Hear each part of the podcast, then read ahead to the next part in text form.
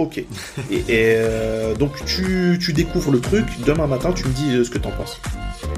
Donc je rentre à mon hôtel, j'étais euh, déjà un petit peu fatigué avec le voyage et tout, je bosse jusqu'à 1h30 du matin, je dors un tout petit peu, jusqu'à 4h ou 4h30, je me réveille et j'essaye justement de me...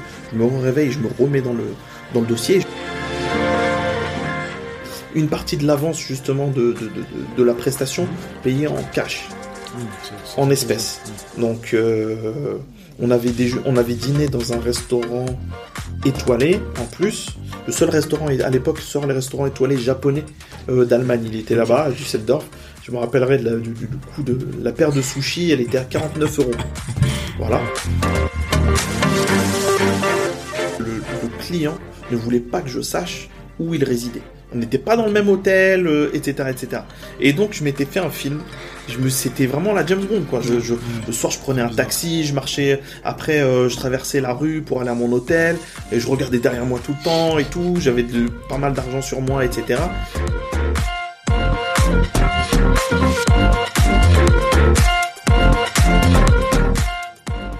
Nous avons à apprendre de chacun.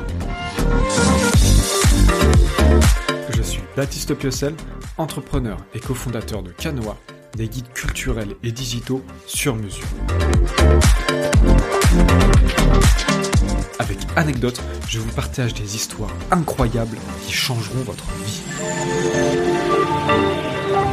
Découvrez des anecdotes insolites et incroyables de personnalités connues ou non, et dont on va tirer ensemble trois leçons sur la vie, le travail ou l'entrepreneuriat afin d'exploser notre qualité de vie. Bonjour à tous, bienvenue sur ce nouvel épisode d'Anecdotes. Aujourd'hui, je suis en compagnie de Lamine Talakela.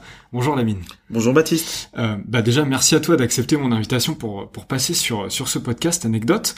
Euh, je vais d'abord te laisser te présenter comme le veut la tradition. Euh, tu as carte blanche pour dire qui tu es, d'où tu viens et où est-ce que tu vas. Merci d'abord, merci pour l'invitation euh, sur Anecdote euh, Podcast. Euh, très heureux d'être là.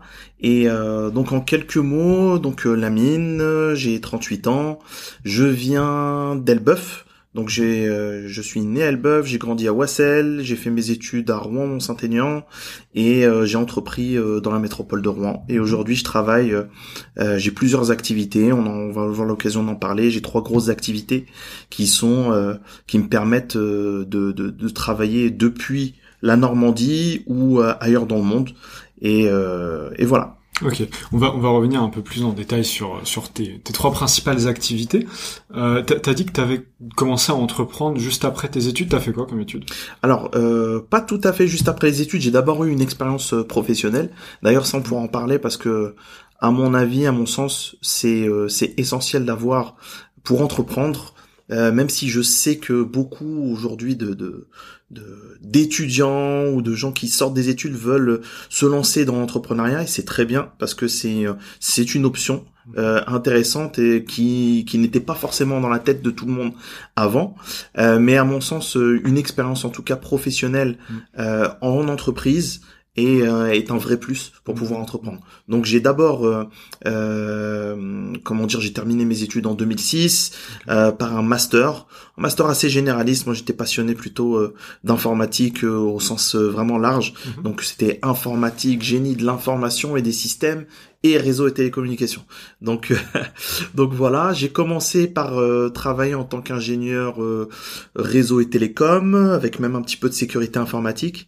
Et puis après, je me suis vraiment spécialisé dans les dans les télécommunications, euh, dans la R&D de produits, mhm. et ensuite devenir chef de projet dans une entreprise pendant six ans.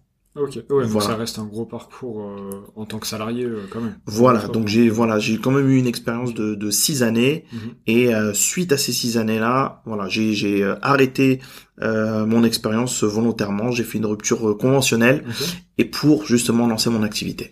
Ok, et donc cette première activité que tu as lancée, c'était quoi? Donc cette première activité, c'est toujours aujourd'hui mon activité principale qui s'appelle Consulting Time. Euh, qui est euh, alors qui a évolué par rapport à ses débuts. Alors consulting time, donc time T I M E comme euh, comme le temps Mhm. en anglais tout simplement, mais c'était c'était aussi un acronyme.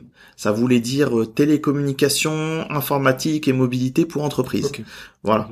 Euh, J'avais un gros euh, background euh, du coup par rapport à ces six ans euh, en télécommunication. J'ai eu l'occasion et la chance de travailler sur des projets assez particuliers en télécommunication, des projets qui étaient pionniers et uniques à l'époque en Europe. Euh, donc j'ai capitalisé là-dessus. Puis petit à petit, avec le temps, euh, j'ai fait évoluer ça et plutôt englober ça dans euh, du digital au sens large et me spécialiser un petit peu plus dans la transformation digitale. Parce que j'avais un petit peu trop la casquette aussi télécom Mhm. et euh, je voulais vraiment pas rester que dans les télécoms, mais plutôt être assez transverse dans le digital euh, pour les entreprises. Ok, et donc euh, tu peux étayer un petit peu ce que tu fais sur Consult- Consulting Time, du coup maintenant depuis 10 ans? C'est ça. Euh, voilà. Là, ça va, ça- c'est la dixième année. Donc, euh, euh, Consulting Time, c'est d'abord une boîte de conseil. Donc, on, voilà, une société, on, on conseille les entreprises, euh, on fait des audits, on mène des missions euh, pour eux, pour leur, pour les accompagner dans leurs projets. Euh, c'est aussi euh, une société d'ingénierie, donc euh, à la fois par du conseil fonctionnel, mais aussi du conseil technique. Euh, on travaille beaucoup sur le- vraiment tout ce qui est technologie digitale, principalement web, applicatif, mobile, euh, télécom, euh, smart city aussi de plus en plus et on, on a fait quelques belles réalisations smart city euh, depuis euh, 2017 Mhm. et euh, voilà grosso modo et, et on- sur- ça c'est vraiment la partie technique. Et aussi on a rajouté euh, une brique un peu plus euh, innovation où on est vraiment là euh, sur du conseil en amont des projets pour aider les entreprises à comprendre l'innovation, comprendre vers quoi elles voudraient aller, les accompagner depuis le début, ou alors répondre à des besoins très précis. Voilà, c'est c'est euh, c'est vraiment ça. Et donc ça peut être à la fois très technique, très Mhm. technologique, voire parfois un petit peu scientifique. On a des équipes pour ça. hein. Euh, je suis pas tout seul dans la dans, dans la société. J'ai des j'ai des collaborateurs qui m'aident par rapport à ça, des collaborateurs et des partenaires, et euh, aussi un vrai volet, euh, euh, comment dire, euh, par où commencer C'est-à-dire vraiment euh, le management pour euh, des- de, l'innovation, euh, la génération d'idées, euh, adapter ses process Mhm. pour une entreprise, la conduite du changement et tout, c'est de la transformation digitale. Mhm. C'est vraiment de la transformation digitale et l'objectif, c'est vraiment d'accompagner les entreprises, les clients sur comprendre les intérêts du numérique et euh, bien faire du numérique. Ça, c'est vraiment notre euh, leitmotiv. Ok, super. Euh, bah déjà merci pour cette explication très claire. Euh, je vois que ça te passionne, donc c'est c'est c'est super intéressant. Euh, moi j'aimerais qu'on revienne du coup. Donc t'as dit que t'as bossé pendant six ans en tant qu'employé. Oui. Euh, visiblement c'est pas une expérience qui t'a traumatisé. Non. Euh, c'est c'est- c'est- enfin, en tout cas t'en parles avec le souhait, donc ça a l'air d'aller. Euh, Est-ce que en allant bosser en tant que, salarié après tes études, t'avais déjà la vocation d'entreprendre après, ou est-ce que c'est venu au fil des années? Euh, Est-ce que tu t'es dit bon, je vais entreprendre, mais euh, il faut d'abord que je prenne de l'expérience, donc je vais aller bosser? Comment s'est fait cette ce, ce- chemin vers l'entrepreneuriat en fait, qui a pris quand même six années, ça reste un sortie d'études assez conséquent. Bon, au niveau d'une vie, évidemment, c'est pas grand-chose, mais euh, voilà, comment t'as fait ce chemin pour euh, jusqu'à euh, arrêter ton contrat et lancer ta boîte? Alors c'est une ouais, très bonne question parce que euh, au final c'était pas du tout dans mes plans. C'est venu au fil du temps. C'est-à-dire que euh, moi, euh, le- au plus loin dans mes plans, je me voyais faire une carrière dans euh, bon, autour du numérique, euh, du digital maintenant comme on le dit. Euh, D'abord ingénieur, puis chef de projet, puis peut-être manager, Mhm. euh, directeur éventuellement d'un département et autres. Voilà, on va dire que c'était ça, mais euh, mes euh, mes ambitions à l'époque. Euh, finalement, euh, comme tu disais, en fait, je- j'en garde un bon souvenir parce qu'en fait, c'est surtout formateur. Mhm. Ça permet vraiment de comprendre le fonctionnement d'une entreprise, des entreprises, parce que été dans une structure qui a évolué, et qui euh, ensuite est intégré la plus grosse structure, la maison mère. Donc euh, j'ai pu euh, comprendre un peu les Mhm. rouages, le fonctionnement d'une entreprise, et c'est en ce sens-là que je disais, euh, il est à mon sens important Mhm. d'avoir une expérience en entreprise pour comprendre le fonctionnement d'une entreprise, comment comment fonctionnent les départements, euh, le, le, le, le raisonnement, euh, des fois les oppositions, les incompréhensions qu'il peut y avoir entre des équipes, entre la partie technique, entre la partie production, entre euh, les achats, entre les commerciaux et la direction. Voilà, tout ça c'est assez intéressant et formateur. Et euh, ça a été euh, donc pendant ces six ans, les trois premières années ont été vraiment géniales. Et c'était, euh, j'étais presque dans un dans mon monde de bisounours entre guillemets. C'est-à-dire que pour moi c'était idéal et euh, voilà, j'étais dans le plan de carrière entre guillemets dans dont dont je m'étais fait euh, euh, rêve entre guillemets. Et puis euh, est arrivé un premier événement, c'est-à-dire que euh, j'étais dans une équipe. En fait, j'avais la chance de travailler dans une équipe qui était, euh, je pense, c'était la, meilleure- la meilleure équipe de, de de la société. Il y avait même des personnes d'autres équipes qui nous enviaient en fait, qui nous disaient ça se voit que ça a l'air d'être trop bien. En plus avec le chef que vous avez, le manager et tout. On avait un super manager, euh, son assistant était très bien, les collègues c'était super. On était efficace, il y avait une très bonne entente et tout.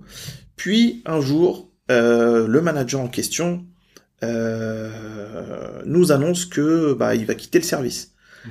et euh, que il a d'autres euh, il a d'autres plans, il a d'autres ambitions, etc. Donc au final, c'est c'est là où je suis vraiment redescendu de mon nuage Mhm. et où je me suis dit mais en fait euh, c'était stupide ce que je me disais mais c'est vrai que bah, lui aussi il a une carrière, lui aussi il a des ambitions certainement, etc. Et du coup euh, du coup le- les plans que je m'étais fait je dois tenir compte de tout ça. Mhm. Euh, alors ça, ça peut paraître un peu naïf, mais je pense que c'est aussi lié à, c'est aussi lié à mon caractère et à, à ma personnalité. Et euh, donc un autre manager est arrivé. Euh, c'était donc c'était son assistant en fait, c'était juste son assistant. C'était pas mal aussi, mais ça commençait à être un petit peu différent. Et puis au final, ce manager-là, il est resté que six mois parce que lui-même, il avait un plan euh, pour complètement quitter le service et il avait il y avait un poste qui euh, qui était vacant euh, dans une autre division de l'entreprise et il visait ce poste-là. Et du coup même sa transition de six mois il a pas il était pas à fond dedans en fait. Donc euh, c'était euh, c'était assez perturbé et du coup logiquement euh, à l'époque en tout cas le, le- parce que j'avais toujours bon contact avec l'ancien manager qui me donnait des conseils on échangeait souvent etc euh, il m'aurait vu moi euh, manager de l'équipe. Et finalement la personne en question a plutôt euh, donc l'autre la- l'autre manager qui l'a remplacé a plutôt nommé quelqu'un d'autre. Et avec cette personne là ça a été très différent. Ouais. ouais. ça a été vraiment différent et je me suis retrouvé avec des personnes donc l'ambiance dans le service a changé Mhm. il y a beaucoup de choses qui ont changé là entre temps la société a été rachetée Ouais. euh, il y a eu beaucoup de beaucoup Mm. de changements en fait. Et donc du coup, ça m'a fait énormément réfléchir et je me suis dit, ok, euh, finalement, je vais pas rester, euh, je vais pas euh, forcément euh, rester éternellement et et je vais je vais envisager d'autres parcours, mais euh, je savais pas trop encore comment comment faire. Et au fur et à mesure de rencontres, de discussions, etc., c'est là où commençait germ- à germer l'idée d'un projet entrepreneurial. Ok. Euh, sachant que tu fais une rupture conventionnelle, t'as pas de chômage. Ouais. Euh, t'as pas de, enfin, t'es largué dans la nature entre guillemets. Ouais. Euh, tu prends un risque quand Ouais. même. Donc là, t'as quel âge à peu près à ce moment-là? Là, j'avais 20... euh, J'allais avoir 28 ans. Ouais, 28 ans. Donc à 28 ans, tu brises entre guillemets ta carrière euh, pour te lancer dans l'entrepreneuriat. Tu prends un certain risque. Comment t'arrives à mesurer un peu ce risque-là et à te dire bon, en fait, je fais une bonne, je fais le bon choix, tu vois, parce que c'est pas donné à tout le monde. On reviendra après sur la partie euh, en, en, en, euh, salarié, parce que je suis plutôt d'accord avec ce que tu dis. Mais pour finir là, comment t'arrives à mesurer ce risque-là, de te dire bon, là j'ai 28 ans, là je vais pas avoir de chômage, je vais pas, je vais plus gagner ma vie. Euh, L'entrepreneuriat, je sais pas trop ce que c'est finalement. Euh, comment t'arrives à mesurer le risque et, et à prendre la bonne décision? Euh, en fait, euh, le risque, je l'ai, je l'ai, je, l'ai pas forcément imaginé comme ça. C'est-à-dire que à l'époque, effectivement, alors maintenant, je crois que quand on fait une rupture conventionnelle, on a avec les nouvelles lois qui sont passées, je crois qu'on a le droit des certaines indemni- indemnités, etc. Mais à l'époque, il y avait pas, En tout cas. Donc, euh, moi, mon seul objectif, euh, c'était de préparer mon projet entrepreneurial, donc euh, consulting time, euh, d'après les échanges que j'avais eus, les conseils que j'avais pu glaner à droite à gauche, les personnes que je que je rencontrais de confiance qui me donnaient des conseils, on me disait voilà, il faudrait que tu aies au moins un an, mm. un an et demi de salaire de côté pour pouvoir te consacrer pleinement à ton activité parce que tu vas pas gagner d'argent au début. Mm. Donc j'ai eu ça en tête uniquement. Donc j'ai mis de l'argent de côté. Euh, j'ai négocié, du coup, quand on fait une rupture conventionnelle, on négocie aussi son départ. Donc j'étais en bonne position à ce moment-là pour pouvoir euh, négocier mon départ. Et euh, donc du coup, j'en ai profité. Et c'est ce qui m'a permis d'avoir d'avoir d'avoir euh, je sais plus je crois euh, ouais un petit peu plus d'une année de, de salaire. Donc de, quoi, de voilà de côté. Donc comme ça j'ai pu me consacrer vraiment à l'activité. Donc c'est c'est vraiment sur ça que j'ai euh, que j'ai capitalisé. Mhm. et après bah je, la seule chose dont j'étais sûr c'était c'était ça. C'est de me dire voilà il faut que j'ai un peu de sous de côté pour avoir au moins une visibilité d'un an un an et demi. Mhm. et la deuxième des choses euh, c'était que pour faire mon projet, et les meilleurs conseils que j'avais, c'était il faut que je sois à 100% dessus, il faut que je sois à plein temps. Tout à fait. Euh, être euh, encore salarié, commencer à préparer mon projet ou autre, etc. Je savais que ça me, en tout cas moi ça me correspondrait pas et de manière générale, c'est compliqué. C'est compliqué, ça fonctionne pas forcément. Mm, mm. Il y a des personnes qui qui arrivent, moi je le recommande pas, mm, mais euh, mais c'était ce que je me disais en fait. Mm. Bah, euh, en soi, quand tu montes ton projet euh, en tant qu'employé ou en tant qu'étudiant ou, même quand tu montes un quand tu montes un side project, en fait, c'est tous ces trucs qui vont venir à côté. C'est vrai qu'au début, ça peut paraître comme une bonne idée. Je me dis bon bah je suis salarié, je suis étudiant ou j'ai ce projet principal qui gagne pas de sous. Je me dis bon bah je vais faire un petit truc à côté pour gagner un peu de sous ou pour commencer à lancer ma boîte. Ça peut paraître une bonne idée au début. Euh, et ça, c'est mon expérience qui parle. Mais au final, tu te rends compte que ça devient très vite parasite et euh, alors que tu sois étudiant, employé ou quoi, mais ça, ça devient très vite parasite et ça va venir occuper tout ton esprit et ça va venir euh, faire que tes études, ton taf ou ton projet principal bah, euh, deviennent de moins en moins intéressants et tu t'y mets de moins en moins dedans parce que tu as ce side project avec tous ces problèmes et en fait tu peux pas monter deux boîtes en même temps Clairement. Euh, dans le cas d'un side project où euh, bah, si tu es étudiant c'est forcément tes études vont être impactées parce que tu vas avoir tous ces problèmes là qui vont venir qui vont venir dessus et c'est pas c'est pas un, conseil que, que je donnerais. C'est pas l'idéal, C'est soit tu te mets à fond sur ton projet, soit tu t'y mets pas. Parce que même en t'y mettant à fond, t'as très peu de chances de réussir. Mais alors si tu le fais à 50%, c'est même pas la peine. C'est vrai. Euh, J'aimerais qu'on revienne euh, brièvement sur, euh, parce que tu as évoqué avant, que c'était important d'avoir une expérience salariale avant de se lancer dans l'entrepreneuriat. C'est quelque chose avec laquelle je suis d'accord que je n'applique pas forcément dans ma vie, mais avec laquelle je suis d'accord. Euh, c'est vrai que c'est plus du tout à la, dans la norme maintenant, euh, tu sors d'études, tu entreprends et, du coup tu n'as pas d'expérience. Euh, J'avais parlé de ça avec Philippe Blanchot dans l'épisode 3 d'Anecdotes. Donc lui, il a monté la Friche Gourmande. Euh, c'est un alumni de Néoma. Donc la Friche Gourmande, un endroit avec plein de restaurants et de bars. Et pour se former, donc c'est un milieu qu'il ne connaissait pas, pour se former, il a été bossé deux ans euh, dans des bars et des restaurants pour comprendre le, mmh. métier en fait. Mmh. Mmh. Euh, et c'est quelque chose, donc on a déjà évoqué ce sujet, mais qui est je pense, essentiel, surtout si tu veux connaître, toi, ça t'a permis, tu le disais, de connaître les rouages de l'entreprise. C'est ça. Voilà. Donc, en fait, après, euh, si tu veux les avoir en tant que client, bah, tu les connais déjà, tu connais leurs failles, leurs problèmes et leurs besoins. Euh, et moi-même, j'ai fait euh, de, alors des, des stages euh, ou des emplois d'été en restauration, dans des startups, etc. C'est des courtes périodes, mais ça te permet de, de voir aussi l'autre côté de la barrière. C'est vrai. De savoir quand tu vas manager des gens plus tard, de comment tu aurais aimé toi être manager à l'époque. De, ça m'a appris par exemple en restauration que bah, le personnel parfois il est pas très bien traité, donc faut bien traiter le personnel. Enfin, tout un tas de choses comme ça. Donc, je suis plutôt d'accord avec, avec, toi. Donc, merci d'avoir évoqué ce sujet-là. Je t'en prie. Après, il y a aussi le fait que moi, moi, je suis sorti en, des études, j'ai terminé mon master en 2006. Depuis, les, euh, les parcours d'alternance se sont aussi beaucoup généralisés. Beaucoup, Donc, euh, ça devient aussi un peu plus compatible avec, mm. d'une, le fait que euh, l'entrepreneuriat est une voie mm. qui est potentiellement accessible dès la sortie des études et un choix en fait un vrai mm, choix disponible et euh, aussi au fait que bah du coup ces étudiants qui font de l'alternance, ils ont aussi, par, parce qu'ils font une année, deux années, voire trois années d'alternance, ils ont des expériences euh, en immersion en entreprise qui sont intéressantes pour leur donner vraiment un, un avant-goût du fonctionnement de l'entreprise. T'as as dit que maintenant l'entrepreneuriat est accessible dès la sortie d'études et, et, compris de faire ça dès, dès la, c'est compris par la société de faire ça dès la sortie d'études. Est-ce que tu penses que c'est plus facile d'entreprendre maintenant en 2020-2021 qu'il y a 10, 15, 20 ans? Euh... je, je, dirais que c'est plus c'est plus simple, c'est pas plus facile. Euh, je fais la nuance dans le sens où euh, aujourd'hui, en tout cas en 2021, on a beaucoup plus d'outils. On a le mmh. digital.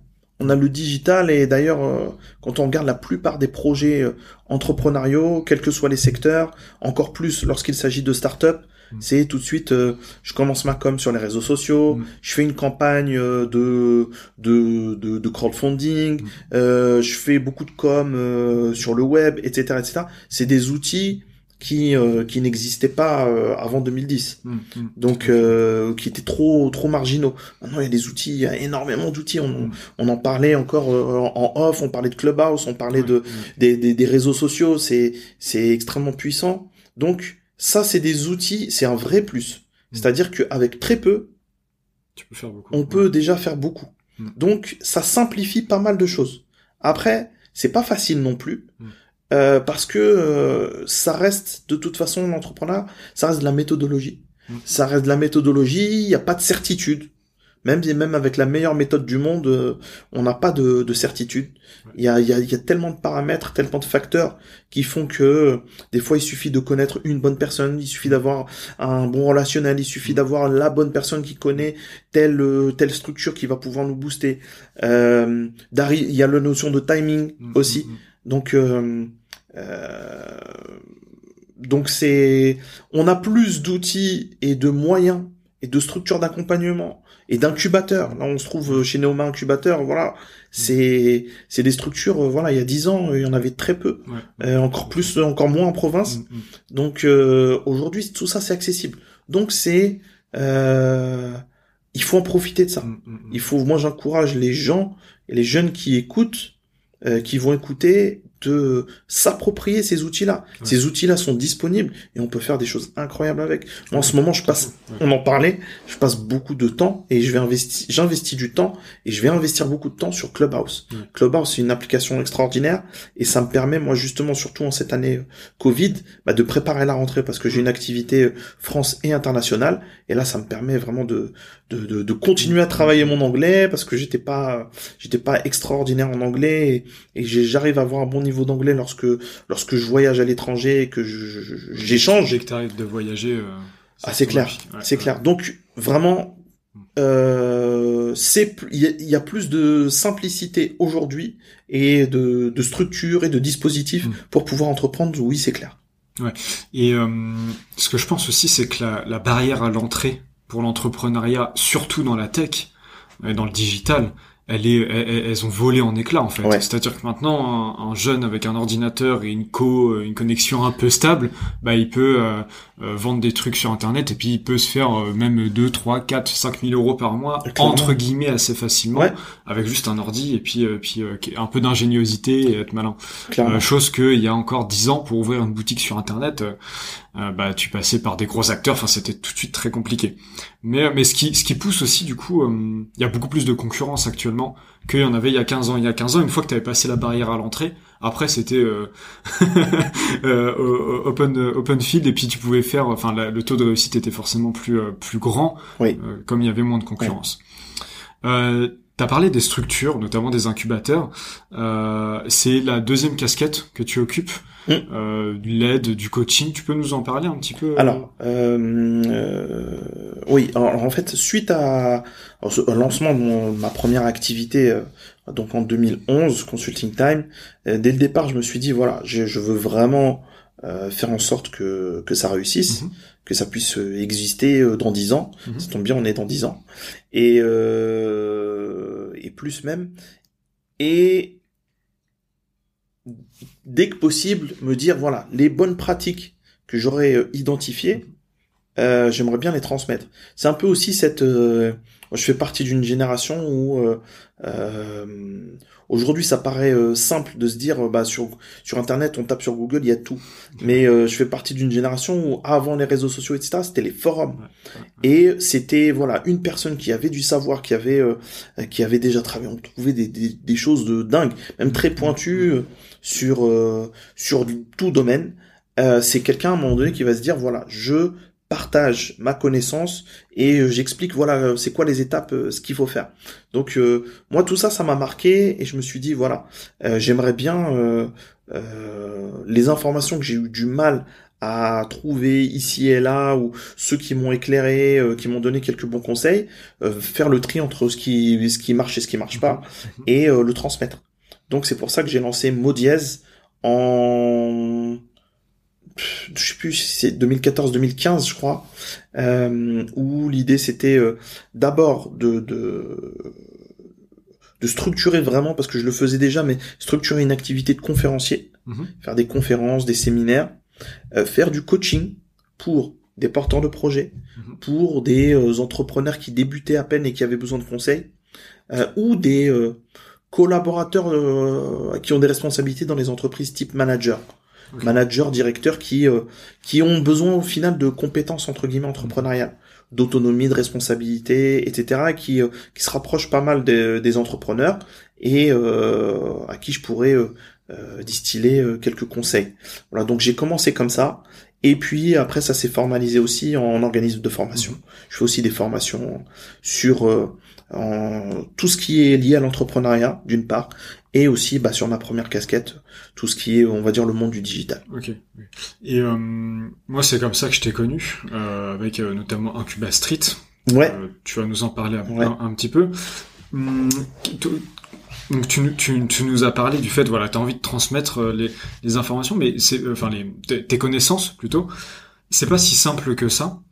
comment tu arrives à, à bien voilà à transmettre ton savoir et à bien à être crédible aussi face aux mm. personnes. Comment, euh, en fait, c'est plus ou moins pour vulgariser un peu un boulot de prof. Et euh, euh, quand bien même un boulot, un prof peut être décrié, on sait ô combien c'est difficile.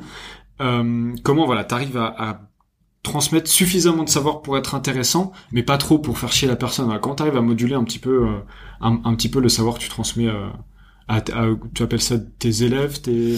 Alors. Euh Ouais, je vais faire la distinction, je dirais pas prof, parce que effectivement le prof euh, est plutôt dans, dans le domaine euh, plutôt scolaire. Oui, pour euh, vulgariser. Voilà, je dirais, mais j'ai bien compris, et moi j'utiliserais plutôt le terme de formateur. Ouais. Et ce qui m'intéressait, c'était justement ce, cette notion de quand tu transmets, t'as besoin aussi de d'un autre niveau de compréhension, mhm. parce que des fois tu connais des choses, tu les connais pour toi, mhm. mais savoir les expliquer pour l'expliquer à quelqu'un d'autre, c'est un exercice plus compliqué. Et c'est ça, c'est euh, en ça que justement les professeurs ont, euh, ont non seulement un mérite, mais aussi sont, ont une formation spécifique pour ça. Euh, pour un formateur, c'est un peu le même processus. Alors il y a aussi des des des cursus, des parcours pour être euh, formé à devenir formateur. Mhm. Moi, je l'ai pas fait. C'est euh, c'est plutôt euh, l'école du terrain entre guillemets et qui m'a qui m'a forgé dans ça. Et j'ai peut-être aussi ma personnalité. Moi, j'ai un j'ai un niveau de compréhension qui fait que il y a certaines choses, pas tout, mais il y a des il y a des choses que j'arrive à assimiler assez rapidement, mais euh, j'ai besoin de temps en fait moi pour euh, pour assimiler certaines choses. Mais une fois que j'ai alors des fois ça peut être un temps long, mais une fois que ce temps euh, long est euh, est réalisé et que j'ai vraiment acquis le savoir, je vais ça va être plus d'autant plus simple et rapide pour moi pour le transmettre. Et euh, c'est ça en fait, c'est c'est surtout sur ça que j'ai capitalisé les premières années et euh, surtout sur mes références. Mhm.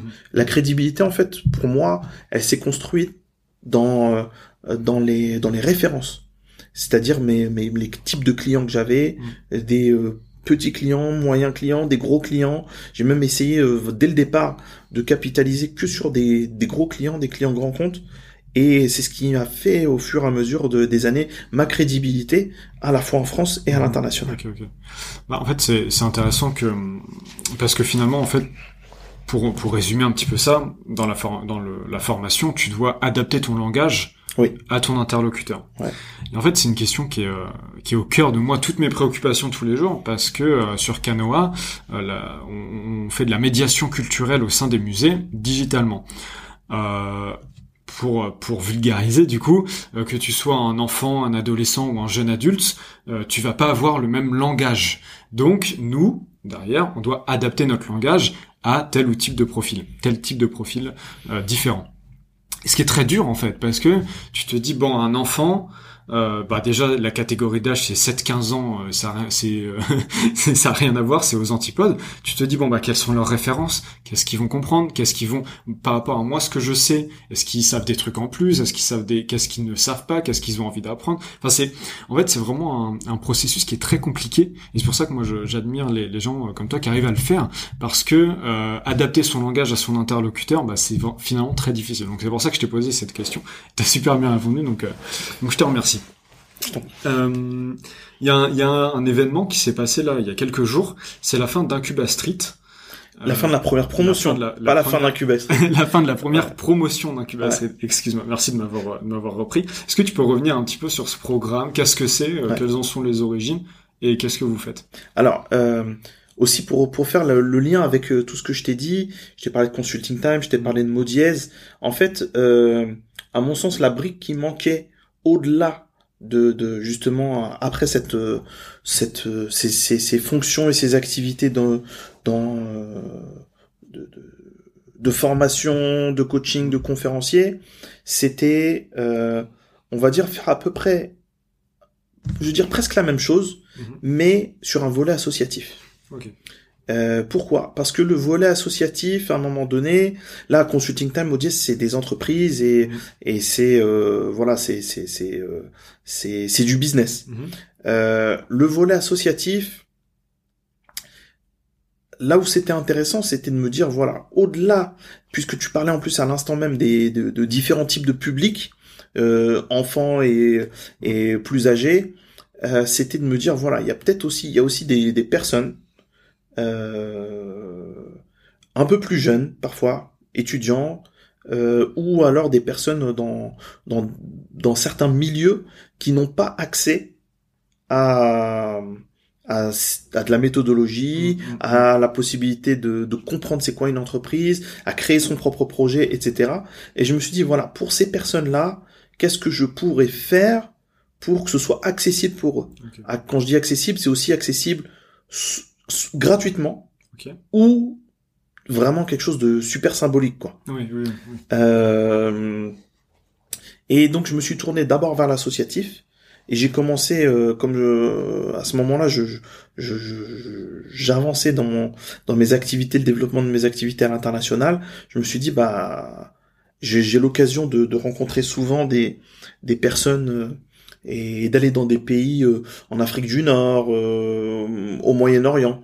Et je me suis dit voilà euh, je vais peut-être euh, adapter, tu parlais justement avant, avant d'adaptation, d'adapter euh, des contenus, des formations et les proposer gratuitement à, euh, à des jeunes. Mhm. Donc j'ai rejoint un programme, en fait c'est ouais, c'est un programme et une association euh, qui a été cofondée par justement euh, quelqu'un qui est originaire de, de la métropole de Rouen, de Petit-Quevilly exactement, et euh, que j'ai rencontré euh, dans une conférence à Paris.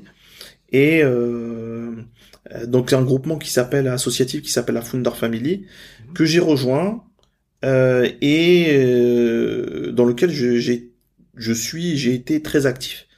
Et euh, ça m'a permis d'être confronté et euh, de passer beaucoup de temps pendant plusieurs années auprès de publics plus jeunes étudiants plutôt euh, plutôt après le bac. Mhm. après le bac et euh, voilà toute n'importe quelle année euh, universitaire.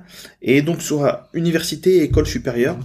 et justement euh, il y avait commencé à y avoir cette mouvance de dire de de de de, de- créer son entreprise à la sortie des études ou de lancer sa start-up etc etc et euh, le but c'est vraiment euh, c'était ça c'est d'être auprès de ces populations là pour leur euh, faire euh, partager du contenu pendant un jour, deux jours, trois jours, cinq jours, gratuitement, que ce soit accessible pour eux. Donc gratuit toujours pour eux, et trouver des moyens pour que euh, soit moi et mes collègues en tant qu'entrepreneurs également et nos activités à côté financer mhm. cela, ou alors le faire financer par euh, des dispositifs euh, des écoles, euh, des, des, des, régions, des États, des ministères pour que pour que ça reste accessible en fait à ces personnes-là. Donc ça c'était la, la, logique. on pourra y revenir après. Ça c'est des choses qui se déploient que j'ai continué à faire à déployer, que ce soit à travers la Founder Family ou à travers un autre groupement que j'ai du coup monté, fondé moi-même qui s'appelle Bipositive. Et et à un moment donné, euh, j'ai commencé aussi depuis 2015-2016 à faire des choses ici, à Rouen, euh, totalement, euh, de manière totalement officieuse. Vraiment, c'était donner un peu de temps pour des personnes qui voulaient se lancer ou qui voulaient créer une entreprise, les faire rencontrer, etc., etc. Et bah au fur et à mesure, la réflexion et l'avancement de ces de ces petites actions là et de ces petits dispositifs là ont, ont conduit à se dire voilà, il faut matérialiser une, euh, une action concrète qui pourrait être utile au territoire, euh, ici au niveau local, euh, pour encore une fois certaines populations. Alors c'est très inclusif, c'est accessible à tout le monde, avec en plus un regard très particulier sur les personnes issues de banlieues, quartiers et des territoires isolés, on va dire, euh, bah, de la province. Parce que des fois, en fait, ici, euh, entre euh, t'es dans un quartier, 15 minutes après en voiture, t'es en pleine campagne et puis tu peux croiser des gens qui ont quasiment les mêmes besoins. Donc voilà, à la base, la naissance d'Incuba Street, c'est ça. Et on l'a formalisé sous forme d'un incubateur où on, a, on incube des porteurs de projets de tout âge, des quatre coins de la métropole, pour l'instant. Je peux pas en dire plus, mais voilà.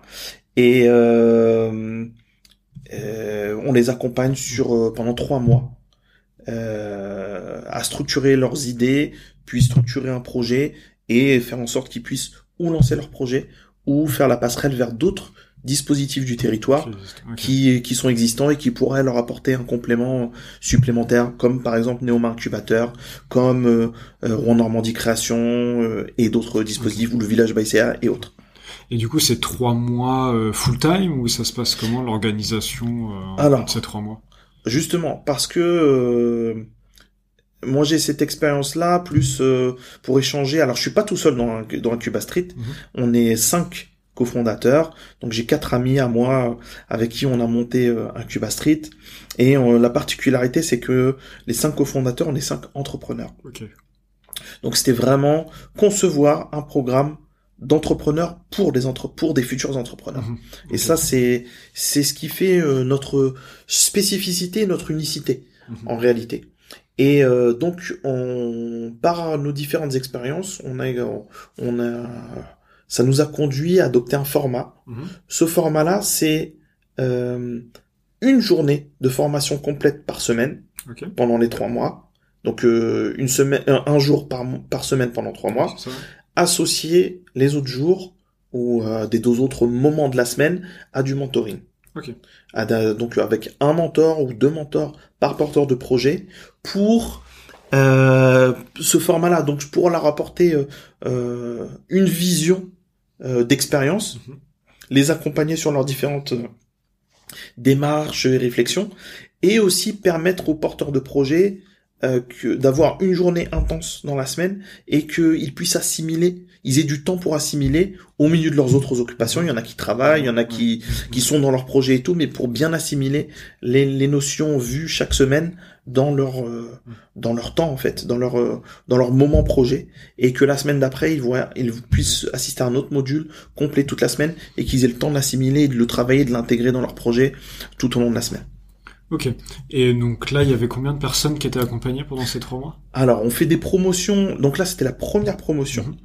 Euh, on a pris euh, 11 euh, projets. Il y avait un projet en binôme, donc ça fait euh, 12 euh, personnes. Et on fera des promotions qui seront toujours entre euh, entre 12 et 15 personnes grand maximum pour que ça reste euh, à taille humaine et avec une dynamique de groupe sympa par promotion.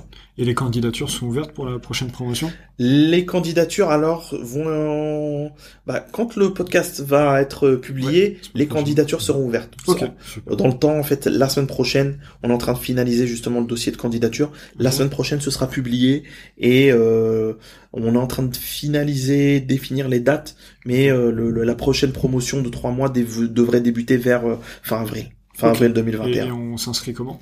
Ce sera en ligne. Ce sera en ligne. Donc il y a la page Facebook Incuba Street, le LinkedIn Incuba Street et le site www.incubastreet.com. Ok, bah maintenant vous êtes prévenu. Si vous êtes euh, jeune porteur de projet, vous avez envie de monter votre projet, bah renseignez-vous. Il y a Incuba Street qui existe, plein d'autres, plein d'autres structures aussi qui sont passionnantes et qui peuvent vous accompagner. Donc renseignez-vous. Et alors je, je, tiens quand même à dire aussi, c'est que euh, il n'y a pas de limite d'âge. C'est-à-dire que nous, là, par exemple, sur la première promotion, ça allait de 21 à 52 ans. Mhm. Euh, donc, euh, euh, je, on accompagne uniquement pour l'instant des personnes majeures, donc plus de 18 mhm. ans. Et après, c'est 18 à 99 ans. Après, s'il y a quelqu'un qui vient et qui a 100 ou 101 ans, on étudiera le dossier, mais on va pas lui dire non. Et euh, donc, c'est uniquement sur critères de motivation mhm. et de disponibilité pendant les trois mois d'incubation.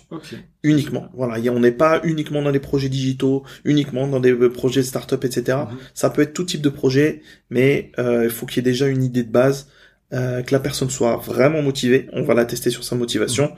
et qu'elle soit disponible pour l'incubation. Ok, super. Bah merci beaucoup. tout à l'heure, je vais revenir dessus. Après, on va passer à ton anecdote. Euh, tu as fait la différence entre entreprise et start-up. Oui. Une startup n'est pas une entreprise parce que une startup, la définition même d'une startup, c'est qu'elle cherche un business model. Je vais euh, expliquer ce qu'est un business model pour ceux qui ne le sauraient pas. Un business model, c'est tout simplement comment une entreprise gagne de l'argent. Euh, donc une, une startup, quand elle est créée, elle ne sait pas comment elle va gagner de l'argent. Et elle n'est pas rentable par définition. Une entreprise, quand elle est créée, il faut qu'elle soit rentable, il faut que son business model soit plus ou moins établi. Euh, mais à la tête de ces deux choses-là, tu as des entrepreneurs. Euh, pour toi, ma question c'est ça, c'est qu'est-ce que c'est qui définit un entrepreneur? Qu'est-ce qu'est un entrepreneur finalement? Parce qu'un entrepreneur, on en parlait euh, dans le dernier épisode avec euh, avec Gwen, ça peut être un père de famille. Un père de famille, c'est un entrepreneur. un cuisinier, c'est un entrepreneur. Pour toi, qu'est-ce qui fait un entrepreneur? Qu'est-ce qui fait que tu es un entrepreneur? Ok.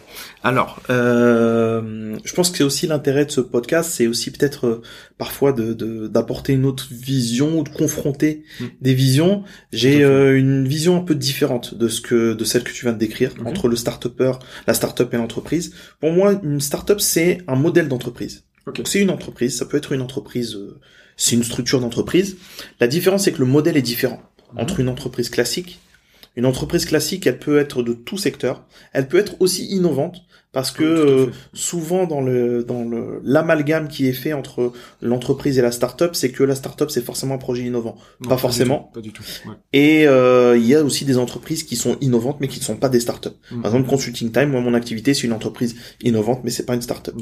Euh, la particularité pour moi, en tout cas de la start-up, c'est que euh, elle a un modèle économique qui euh, qui évoluera, mais surtout qui est voué à être scalable, c'est-à-dire s'adapter à l'échelle facilement, mmh. à prendre beaucoup d'utilisateurs ou de clients, euh, voire ou parfois les réduire, mais euh, elle peut s'adapter à l'échelle. Mmh. Qu'une entreprise, son modèle euh, d'activité est plutôt généralement duplicable. C'est-à-dire que pour pouvoir euh, croître, euh, elle peut croître dans une certaine mesure, mais à un moment donné, elle est obligée de multiplier. Mm, mm, mm. Euh, pas, pas simplement adapter son modèle. Elle doit multiplier. je, donne un exemple tout simple. Nike, par exemple, je vais prendre la société Nike qui fabrique donc marque de, de, sport, etc., etc. Ils ont leur siège aux États-Unis, ils ont des Nike Store, etc. Mais ils ont aussi des divisions suivant les, les zones. Voilà, il y a. Nike euh, mmh. euh, Monde, Nike Amérique du Nord, il y a Nike Europe, il y a Nike Asie, il y a Nike euh, voilà. Mmh. Donc y a, ils sont obligés de multiplier euh, leur modèle pour pouvoir gérer un certain nombre de, de zones, de, de marchés, etc. Que la startup, euh, elle aura peut-être besoin de bureaux ailleurs pour gérer certaines zones, mais son modèle fait que elle peut, elle peut prendre, elle peut avoir euh, 100 clients ou utilisateurs comme demain un milliard. Ouais, ouais. Non, c'est c'est bah, c'est super intéressant que tu apportes cette vision différente de la startup avec laquelle je suis complètement d'accord aussi. Mais non, c'est bien de confronter les deux idées. Je te remercie pour ça. Mais donc du coup, t'as pas répondu à ma question. Oui. Qu'est-ce qu'un entrepreneur Alors, ouais. Euh, oui, la deuxième partie, ouais, c'était intéressant. Euh, il y a une notion euh, que j'aime bien moi chez euh, j'ai un mentor en fait qui est depuis euh, tout début en fait justement quand je me posais les questions de devenir entrepreneur et et après quand j'ai commencé à lancer mon entreprise et c'est quelqu'un qui m'a qui m'a beaucoup aidé m'a beaucoup suivi euh, il est québécois mhm.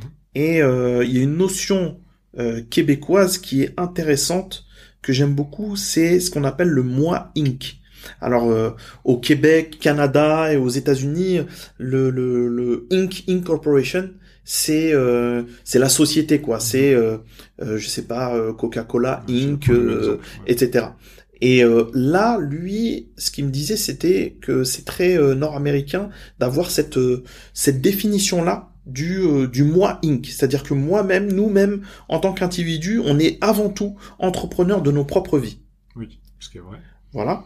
Ensuite bon au-delà de ça il y en a qui qui ne sont pas du tout entrepreneurs mais qui ont ce moins in quand même en eux, mhm. puisqu'ils ont leur vie à gérer, c'est euh, lorsqu'on ce pourquoi aussi j'ai fait euh, cette activité de, de, de coaching et tout à l'heure je te disais que elle s'adresse aussi à des managers ou des dirigeants qui ont des responsabilités en entreprise, c'est que lorsqu'on discute avec ces personnes-là et qu'elles nous parlent de, de, de, du recrutement ou des personnes qu'ils ont besoin dans leurs, dont ils ont besoin dans leurs équipes, ils nous disent toujours euh, nous, on a besoin de personnes qualifiées, donc qui ont des compétences au final, euh, qui sont responsables et qui sont autonomes. Et à mon sens, ça, c'est les compétences euh, essentielles euh, pour ce type de collaborateur-là, mais a aussi et surtout pour un entrepreneur. C'est vraiment d'avoir cette d'être d'être responsable de, de, de, son projet, de, de, de, de, de, de, l'activité pour laquelle on investit, pour laquelle on se développe, euh, d'être assez autonome parce que surtout lorsqu'on est entrepreneur, on a on a besoin de au début ou de tout faire ou d'avoir des notions de, de pas mal de choses, mhm. de l'administratif, du business, mhm. euh, du commercial, euh, parfois de la technique, etc., etc. Et même si on, à un moment donné, on ne sait pas tout faire ou on ne peut plus tout faire, euh, on doit s'entourer de personnes qui savent le faire. Mm. Et ça aussi, ça demande des compétences de trouver les bonnes personnes, de savoir leur euh, demander euh, quoi faire, des choses précises dans tel périmètre, etc. Et à mon sens, ça, déjà, c'est les premières qualités essentielles d'un entrepreneur. Après, euh, justement, ça fait partie d'un de mes, de mes, programmes que je fais souvent en, conférence ou en coaching, beaucoup en conférence. C'est, euh, pour moi, il y a quatre grandes habitudes qui sont nécessaires pour un entrepreneur. La base de chez base, c'est qu'il doit être passionné, passionné par ce pourquoi il entreprend. Si euh, euh, si il se lance dans un marché juste parce que d'une, il y connaît rien et qu'il ne se dit ouais ça c'est un truc où il y a des perspectives où ça va marcher, mm. dans 90 à 95% des cas, à un moment donné, ça va mm, planter. Mm, Par contre, lorsqu'on est, euh, on a déjà une, comment dire, des connaissances, on a déjà des, des, des envies, on a déjà des, des aptitudes ou un intérêt fort pour un domaine, ça peut être n'importe quoi, ça peut être l'immobilier, ça peut être balayer les rues, ça peut être de la bouffe, ça peut être euh, euh, ça peut être la culture, ça peut être plein de choses, bah déjà on est sur un socle qui va nous permettre de regarder plus attentivement et d'explorer pleinement le domaine et de trouver justement les idées. Mhm. Ça c'est la première habitude. La deuxième habitude, ça va être la discipline. Mhm. Ce que j'appelle la discipline, ça va être euh, passer à l'action déjà. Mhm. Euh, les sources de motivation, passer à l'action, se définir des objectifs. Parce que sans discipline, euh, on a, on, a des envies, on a des rêves, on aimerait faire des choses. Il y a beaucoup d'entrepreneurs qui veulent ou qui se réclament entrepreneurs et qui veulent faire des choses, mais entre le, moment où ils le disent et le faire réellement, la création, euh, être dans l'action, c'est deux choses très différentes. Tout à fait. Euh, donc ça, c'est la deuxième grande partie. Euh, je, le, je le résume. hein. Mm, mm. Et euh, la troisième habitude, c'est les compétences. On a besoin de compétences en permanence, euh, que ce soit soi-même en tant qu'entrepreneur ou alors trouver les bonnes compétences autour. Et ça, je le mets vraiment dans un bloc à part parce que c'est c'est ab- c'est nécessaire pour euh, faire vivre son activité, pour euh, la développer, c'est absolument nécessaire. Et la dernière euh, grande habitude, c'est aussi bah, euh, savoir. euh, ça va aussi avec savoir s'entourer, mais aussi c'est savoir euh, communiquer et savoir faire des relations. Les relations interpersonnelles. Savoir faire des relations, savoir réseauter, savoir euh, se montrer, savoir euh, aller dans des rendez-vous, savoir aller euh, présenter son activité, pitcher, etc. Ça, je le mets dans les relations interpersonnelles et pour moi, c'est les quatre grandes parties. Être passionné par ce qu'on fait, discipliné, muscler ses compétences et les relations interpersonnelles. Fi- Finalement, tout ça, euh, donc euh, pour conclure sur cette partie, avant de passer à ton anecdote, euh, tout ça, ça peut tout simplement s'apprendre par la formation en fait. Alors que ça soit payant, gratuit, en ligne, euh, en, en physique, en Ouais. fait, tout ça, tu peux te former. Ou Oui. même si tu es autodidacte, hein, tu te formes en lisant des bouquins. Mais Oui. c'est très intéressant tout ce que tout ce que tu dis. Je te remercie. Euh, bah maintenant, je vais te laisser carte blanche pour raconter ton anecdote. Et euh, après, à partir de cette anecdote, on va échanger à propos, euh, à ce propos, et on va euh, tirer, tu vas tirer trois enseignements. Alors, tu nous en as déjà donné plein pendant ce- cet enregistrement, mais tu vas euh, tirer trois enseignements euh, pour nos auditeurs, mes auditeurs. Enfin voilà, de s'améliorer dans la vie, dans le travail, dans l'entrepreneuriat aussi. Euh, donc voilà, ta carte blanche pour raconter ton anecdote. Ok. Euh, bah, celle que j'ai en tête, ça va être euh, mon premier vrai euh, contrat et projet euh, à l'international. Parce que dès le départ, quand j'ai créé euh, Consulting Time, j'avais une vision où je voulais que Consulting Time ait euh, Consulting Time ait mes, toutes mes activités et une portée sur la France, Mhm. d'une part, et aussi sur l'international. Vraiment toute l'international. J'ai commencé par quelques zones, mais euh, j'avais une vision où je voulais être vraiment international. Euh, à force de, de, de faire beaucoup de, de, de création de contenu, de partager beaucoup de contenu, euh, depuis longtemps, hein, depuis toujours, à l'époque depuis sur mon site web et beaucoup sur les réseaux sociaux, euh, j'ai une personne, une société qui m'a contacté en 2013 et qui m'a dit voilà j'aimerais euh, j'ai lu vos contenus j'ai lu euh, euh, tout ce que vous partagez etc je vois vos activités. J'aimerais vous rencontrer. Euh, je serai à Paris euh, tel jour euh, je crois que c'était la semaine d'après ou quelque chose comme ça Mhm. j'aimerais vous rencontrer qu'on échange qu'on discute et j'ai peut-être un projet pour vous et on en parlera donc euh, je rencontre cette personne je rendez-vous euh, dès le départ la personne me dit euh, on va pas parler de business. On va pas parler du projet en tout cas. Euh, ce qui m'intéresse, c'est aujourd'hui, on va, l'idée ce serait de se voir plusieurs fois. Mhm. Et euh, aujourd'hui, c'est juste euh, que je lui parle de moi. Donc ça m'a semblé un peu curieux, mais euh, en fait, ce, qui, ce que j'avais fait, c'est que j'avais déjà quelques amis à moi qui avaient déjà créé avant moi, qui étaient déjà entrepreneurs avant moi, avec la dimension aussi que j'imagine. Euh, il y a toutes sortes de formes d'entrepreneuriat, mais c'était plutôt dans, à peu près dans le même domaine, plutôt dans le consulting et avec une portée internationale. Mhm. Et donc, il y en avait un notamment qui m'a dit, euh, dans, avec certaines personnes qui ont l'habitude de travailler à l'international, des fois les premiers rendez-vous, tu parles même pas de du projet ou du business en lui-même, Mhm. tu parles de toi. Donc, ça m'avait surpris, mais en même temps, je m'étais préparé à ça. Donc, ça se passe comme, comme ça, très bien, ok, premier rendez-vous. Il me donne un autre rendez-vous pour la semaine d'après. Très bien. La semaine d'après, là, je lui parle un peu plus, il voulait que je parle peu plus de mon activité, comment je l'imaginais, comment je travaille avec mes clients, etc., etc. Ok. On fait ça. À la fin de ce deuxième rendez-vous, il me dit, ok, je suis convaincu, ce que je veux, c'est que, bah, je vais te proposer un projet, euh, et euh, et comment dire et puis bah on va commencer à entamer une collaboration ensemble. Mhm. Ok, super. Le troisième rendez-vous pour parler du projet, il n'était pas en France, il était en Allemagne, à Düsseldorf. Euh, J'avais jamais été de ma vie en Allemagne, donc euh, il me dit, écoute, euh, ce, ce, ce- donc ce client là, au final, me dit, euh, tu prends ton billet, tu viens, il y a un hôtel déjà réservé, tous les frais que tu auras engagés pour parking, euh, transport, euh, etc., te seront remboursés et on va parler du projet. je fais, je me retrouve à Düsseldorf, j'arrive en fin d'après-midi, et c'était euh, du coup, comment dire, j'ai l'impression que je recevais des messages codés quoi. Je recevais que des que un SMS ou un petit message pour me dire voilà je suis à tel hôtel. Donc c'était pas dans le même hôtel mhm. où j'étais. Il faut se rendre donc il fallait que je me déplace aller à un autre hôtel euh, euh, pour rencontrer la personne, continuer à échanger, etc.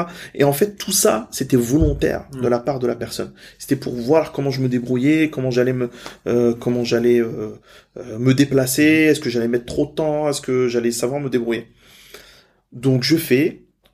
pareil, donc on se retrouve là-bas. Le gars, au final, il me demande si ça va. On avait commencé du coup à pas mal échanger, à sympathiser un petit peu. Ok, ça se passe, le voyage a été bien. On parle, on parle de l'activité de l'entreprise et tout. Et il me dit bon, on va les, la journée se terminée, on va d'abord aller dîner. On dîne ensemble, on discute et tout. Et à la fin du dîner, il me met un dossier sur la table. Il me dit voilà. Il était déjà, il était déjà 9h30 passé du soir. Mhm. Il me dit voilà. Euh, demain matin, rendez-vous dans ce même hôtel là, dans le même hall de l'hôtel. C'est un grand hôtel avec euh, resto et tout. On se retrouve là à 9h du matin. Je veux un rapport de ça. Ok. et, euh, donc tu, tu découvres le truc. Demain matin, tu me dis euh, ce que t'en penses. Donc je rentre à mon hôtel. J'étais euh, déjà un petit peu fatigué avec le voyage et tout. Mhm. Je bosse jusqu'à une heure et demie du matin. Je dors un tout petit peu jusqu'à peut-être 4 heures ou 4 heures et demie, je me réveille et j'essaye justement de me, je me réveille, je me remets dans le, dans le dossier et je fais même un PowerPoint mhm. pour faire un résumé, etc.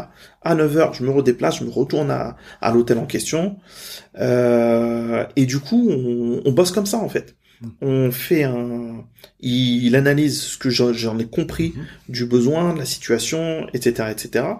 Et euh, satisfait, mais il me, et là du coup il commence à me donner des instructions supplémentaires, des détails, etc. On... Il a pas le temps qu'on déjeune ensemble, donc ça c'était toute la matinée.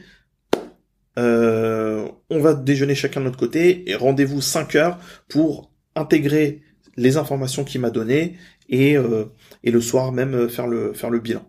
Donc je fais ça. Donc c'était euh, c'était assez particulier. C'était j'étais pas habitué à ça, mais euh, du coup je m'exécute et j'y retourne fin d'après-midi, euh, le bilan et tout et tout et tout. Et euh, du coup, voilà, signature de contrat, euh, paiement en avance sur sur sur le projet, sur une, partie du projet. Et et voilà quoi. Mmh. Et voilà. Donc ça c'était c'était le premier projet et en même temps euh, les frais, toutes les frais et une partie de l'avance justement de, de, de, de, la prestation mhm. payée en cash. en espèces. Donc euh, on avait des, on avait dîné dans un restaurant étoilé en plus. Le seul restaurant à l'époque, sort les restaurants étoilés japonais euh, d'Allemagne. Il était là-bas à Düsseldorf. Je me rappellerai de du, du, coût de la paire de sushis. Elle était à 49 euros. Voilà. Et euh, mais donc tout ça c'est le client qui a payé. Et euh, ce qui m'avait vraiment interpellé, c'était euh, bah déjà au début la somme d'argent en cash. Euh, très content d'avoir signé le projet, de lancer le projet. Et comment dire, il y avait un truc qui m'a interpellé, c'était que le client ne voulait pas que je sache où il résidait on n'était pas dans le même hôtel, etc., euh, etc. Et donc je m'étais fait un film. Je me, c'était vraiment la James Bond, quoi. Je, je le soir, je prenais un taxi, je marchais. Après, euh, je traversais la rue pour aller à mon hôtel. Et je regardais derrière moi tout le temps et tout. J'avais de, pas mal d'argent sur moi, etc. Et euh, je, donc j'ai passé la dernière nuit comme ça. Après, je suis rentré en France. Et voilà, c'était ma premier, mon premier projet international. Et au final euh, ça m'a fait ça me fait sourire maintenant mais c'était c'était une bonne expérience. Et au final ce monsieur là en question euh, on a plus euh, on a travaillé ensemble pendant pendant quelques mois. Après le projet s'est arrêté. Et puis après on a perdu contact mais c'est quelqu'un aussi qui avait une grosse expérience mmh. et qui m'a donné quelques bons conseils et c'était c'était c'était intéressant. Ah, c'est assez rocambolesque comme histoire. Mais en fait c'est drôle de voir euh, en fait, tout du long, tu l'as dit, hein, c'était voulu. En fait, il t'a testé tout du long, parce que bon, t'étais quand même censé lui apporter une certaine valeur ajoutée euh, dans ton travail et tout. Donc en fait, tout ce qu'il a fait, c'est te tester, et puis euh, bah, t'as répondu présent à l'appel. Donc euh, non, c'est. C'était un assez gros projet, et puis à l'époque, j'étais jeune, j'avais j'avais 30 ans ou 31 ans. C'était un projet à responsabilité, et, et voilà quoi. Et malgré que de nature, je suis plutôt timide euh, en environnement business, j'ai encore beaucoup à apprendre, mhm. mais euh, c'est des challenges, c'est des challenges que j'ai toujours voulu euh, remporter en fait. Ouais, bah, et ce qui est bien, c'est que ce, ce, ce monsieur-là, il t'a challengé et en fait, t'as répondu présent. C'est ça. Derrière, la, la, fierté doit être, doit, ça. doit être présente. Exactement. écoute, Incroyable anecdote, anecdote pardon, je te remercie. Euh, on arrive sur la fin de l'épisode. Donc comme le veut la tradition, euh, on va établir ensemble, alors en fonction de ton parcours, de cet épisode et de ton anecdote, euh, trois enseignements. Alors bon, pour le coup différent de ceux que tu as donné, euh, des qualités d'un de, bon entrepreneur que tu as donné précédemment. Voilà, trois enseignements, que ça soit sur l'entrepreneuriat, sur le travail, sur la vie, sur le bien-être, ce que tu veux. voilà, pour que mes auditeurs puissent aussi grandir et s'améliorer euh, grâce à ce podcast. Ok. Euh, bah déjà merci pour pour l'échange. Franchement, c'était c'était très cool, mhm. c'était très bien. J'ai beaucoup apprécié. Euh, trois recommandations, trois conseils. Premier, vraiment, c'est euh, on parle souvent, euh, alors beaucoup pour les start mais au final pour les entrepreneurs, à mon sens, c'est extrêmement important et c'est capital. Mhm. C'est euh, c'est quoi son why, c'est quoi sa, sa, mission de vie? Et c'est quoi sa, sa, sa vocation? Mhm. Sa vocation d'entrepreneur, mais même au-delà d'entrepreneur, d'être entrepreneur, c'est quoi Parce qu'on est, on est, quand on est un individu, il y a la notion du moi Inc que j'aime bien mhm. euh, chez les Québécois, mais euh, on est euh, entrepreneur de notre vie au sens large, donc à la fois du pro et du perso. D'ailleurs, j'animais une, une room sur Clubhouse sur cette thématique-là hier mhm. soir. Euh, c'est vraiment identifier sa, sa vraie mission de vie euh, et, la, et sa mission d'entreprise pour essayer de faire en sorte que la mission de son entreprise contribue à sa mission de vie. Voilà, ça c'est la première des choses. La deuxième des choses, c'est vraiment euh, ne pas hésiter à échanger et à se entre guillemets se confronter à ce qui existe, mhm à aller voir d'autres entrepreneurs, à aller dans des conventions, aller dans des conférences. Avec le Covid, c'est un peu plus compliqué là, mais ça va repartir. Et puis en digital, il y a plein de choses qui se font. Parce que des fois, on a, on se fait une idée de se dire, euh, ouais, mais tant que je suis pas expert de ceci, tant que je suis pas comme ci, tant que je suis pas comme ça. C'est vrai, il faut de la crédibilité, il faut, euh, il faut des éléments, il faut du bagage, mm-hmm. mais parfois, on se rend compte qu'on se fait euh, une montagne de choses et euh, on a déjà les clés en nous. on a déjà des compétences. voilà. Et la troisième euh, chose, je l'avais en tête, je sais plus. ça arrive souvent, ça. donc premier, essayer d'être vraiment utile, sa vocation, sa mission de vie. La deuxième, se confronter. Et la deuxième, se confronter, ouais. Et la troisième je dirais tout simplement euh, oui. Euh, moi, j'ai remarqué aussi dans ma vie d'entrepreneur et dans ma vie en général, toutes les fois où j'ai euh, j'avais quelque chose à faire, où j'avais un déplacement à faire, un rendez-vous, même si c'est juste un rendez-vous qui est intéressant, j'imaginais intéressant, mais j'avais autre chose à faire, ou où j'avais la flemme, où il pleuvait, où je devais prendre ma voiture pour aller jusqu'à Paris, etc. Mm. Toutes les fois où j'aurais pu me dire, euh, j'ai la flemme, j'y vais pas, je suis fatigué, je vais trouver une excuse, etc. Et où je, j'ai quand même fait l'effort supplémentaire pour y aller. Toutes les ces fois-là, je les ai en tête, mm. et toutes ces fois-là, elles ont été bénéfiques pour moi. J'ai ou rencontré quelqu'un, ou une opportunité, ou euh, qui, m'a vraiment boosté dans dans ma vie en général ou dans mes activités. Mm-hmm. Et euh, je pense que quand on adopte ça, que ce soit dans, dans son, ses activités d'entrepreneur ou même dans sa vie, de se dire voilà, je vais quand même faire l'effort de m'intéresser à tel truc, etc. Et au moins je le saurai. Il se passe des choses. Et eh ben généralement on a des bonnes surprises. Je suis complètement d'accord. Bah écoute, merci pour ces trois enseignements. Euh, donc le, le why, le pourquoi on fait ça, Mm. le euh, s'intéresser puis ne pas se mettre de barrière aussi euh, je, dans, dans ta deuxième leçon. Ouais. Et finalement en, en troisième, c'est euh, on pourrait résumer, euh, c'est c'est une phrase un petit peu euh, qui, qui reprend le le le le, euh, le slogan de Nike, Just Do It. En Ouais. fait, c'est pas Just Do It, c'est Just Start It. Exactement. Commence-le et de toute façon tu verras. Il peut rien t'arriver de très grave, donc de toute façon fais-le et euh, tout se passera bien Je suis d'accord. Ouais, exactement. Très bien trouvé. Bah écoute Lamine, merci beaucoup euh, d'avoir pris le temps euh, pendant cette heure d'échanger avec moi et avec mes auditeurs. C'était un super épisode, je te remercie. Merci Et Baptiste. euh, je te dis à une prochaine fois, je te laisse le mot de la fin pour, euh, pour conclure. Bah écoute, euh, déjà encore merci Baptiste et euh, à tous tes auditeurs, euh, toutes les personnes qui vont écouter ce podcast, Just Start It. merci Lamine, salut.